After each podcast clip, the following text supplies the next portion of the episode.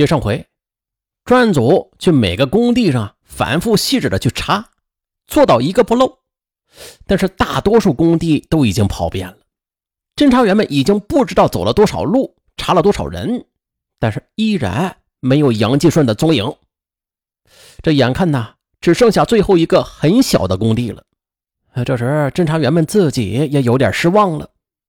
和萧山指挥部联络之后，打算查完了最后那个工地，就暂时回萧山整理其他线索。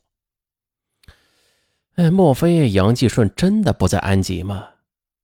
可是这事情的转机呀，同样出乎意料。当民警们抱着最后一线希望走到了那个小工地后，却同时发现有三个姓杨的安吉籍打工者。接着又对当地的包工头了解，得知其中一个姓杨的安吉人曾经是在萧山打过工。又经照片比对，这下没错了，他就是杨继顺。当晚六时许，正在工地的杨继顺被顺利抓获。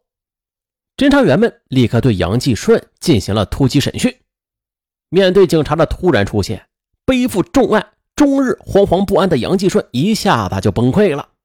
惊慌之下，他很快就交代了今年年初伙同王永豪、林鹤生、张亚军一伙抢劫一辆黄鱼面包车，并且将司机杀害的犯罪行为。好啊。杨继顺的招供使案件的侦查取得了实质性的突破，案件真相终于开始浮出水面了。专案组立刻便加大了对张亚军的追捕力度。就在此时，又一条激动人心的线索啊出现了。七月五日，张亚军与朋友约定要在萧山的某家酒家吃宵夜，专案组立刻出动，侦查员们也是预先进入酒家进行宵夜。民警们就混到普通宵夜人群中，一样光着膀子，一样的大吃大喝，一样的有说有笑。可是眼睛和耳朵却密切地注视着周围的情况，观察着每一个走进酒店的客人。在对这家饭店的结构情况基本熟悉之后，又对店内所有人暗中观察。他们发现，在东北角那桌中的一个人特别像张亚军。又是几经确认之后，先是由一名民警悄悄地走到了他身后，出其不意地叫了他一句：“张亚军。”毫无设防的张亚军突然听到有人叫自己的名字，他就本能地应了一声，只是还未及回头看看是谁呢，就已经被民警们按倒在地。很快，张亚军便被带回了萧山分局审查。迫于强大的压力，当晚。张亚军就交代了伙同他人参与幺二四抢劫杀人案的犯罪事实。到了现在，就只剩下了本案的最后一名犯罪嫌疑人林鹤生了。这位林鹤生，他在作案后还敢冒充警方给专案组民警打电话探听虚实，被识破之后，又是气焰嚣张地说：“我不接受调查。”好吗，这一出是激起了刑警们的极大愤慨。接下来。追捕林鹤生的刑警便上路了。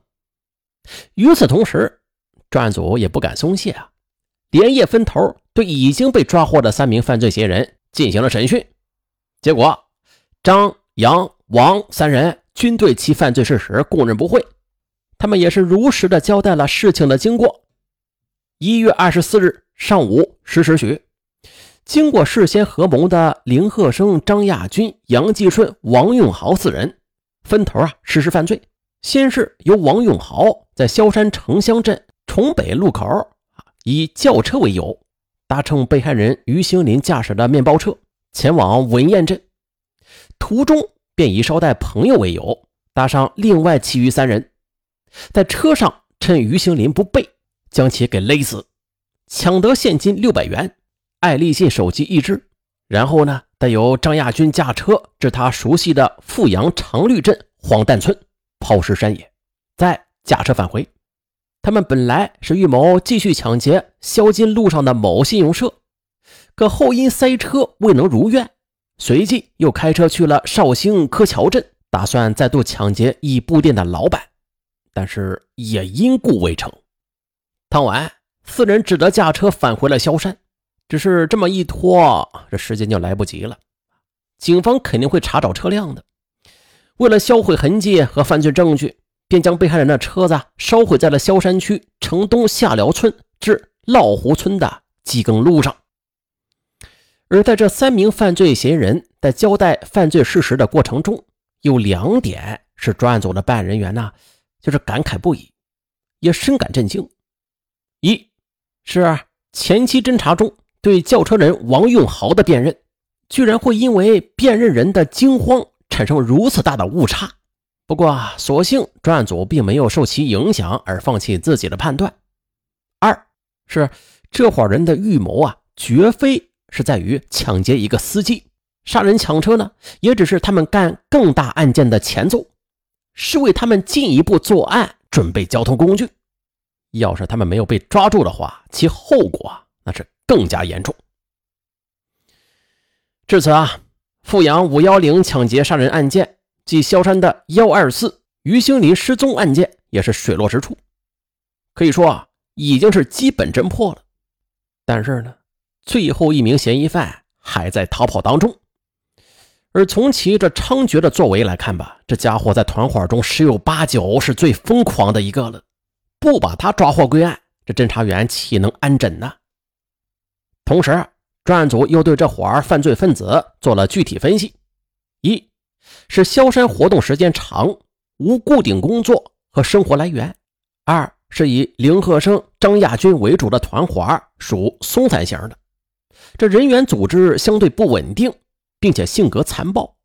他们残暴的程度就是连自己人都杀，因为。王永豪后来交代，幺二四案件后，林鹤生曾经让王永豪干掉杨继顺，原因就是该人胆小会坏事三，就是抢劫汽车呢，也只是为了用作以后抢劫储蓄所而做的准备。四呢，是几次抢劫均未成功，没有得到太多的财物，啊，这一点呢是不能满足他们贪婪欲望的。因此，他们在短时间里啊，还会犯有其他重大命案的可能性。于是，专案组在案件情况已经基本清楚的情况之下，便加大力度对犯罪嫌疑人又进行了审查，争取获得更多的突破。果然呢，在有针对性展开的审查当中，其中就包括了发生在二月四日的姚永全命案，就是前边公共厕所发生的命案。受害人身中三十一刀的那起，当时是这样的：审讯攻势无比凌厉，获取的新线索也是颇有价值。尤其是使专案组们振奋的是王永豪的交代。他说自己在萧山街头看到警方张贴的二四重大杀人案件的悬赏通告，其中有一张现场遗留的刀鞘的照片。当时他感到很眼熟，但是想不起来。现在觉得好像是与林鹤生曾经有过的一把刀的刀鞘啊很相似。在进一步的审查中，杨继顺也反映说，林鹤生确实有一把刀的刀柄和二四案件现场遗留的刀鞘的材质是一致的。在这同时，专案组人员又通过调查分析，发现林鹤生二月四日确实是在萧山。而且案发之前呢，他就活动于现场附近，但是二月五日一早便突然离开了萧山，回到安徽了，之后就再也没有回来过。种种迹象表明，这林鹤生他很可能就是萧山二次案件的凶手。此时啊，正在无锡缉捕林鹤生的另外一队人马也得知了这一消息，他们暗下决心，势必要将林鹤生抓捕归案。只是林鹤生，他是本起案件中最为狡猾的一个凶手了。那下集，咱们就来看一下侦查员们是如何把他给抓住的吧。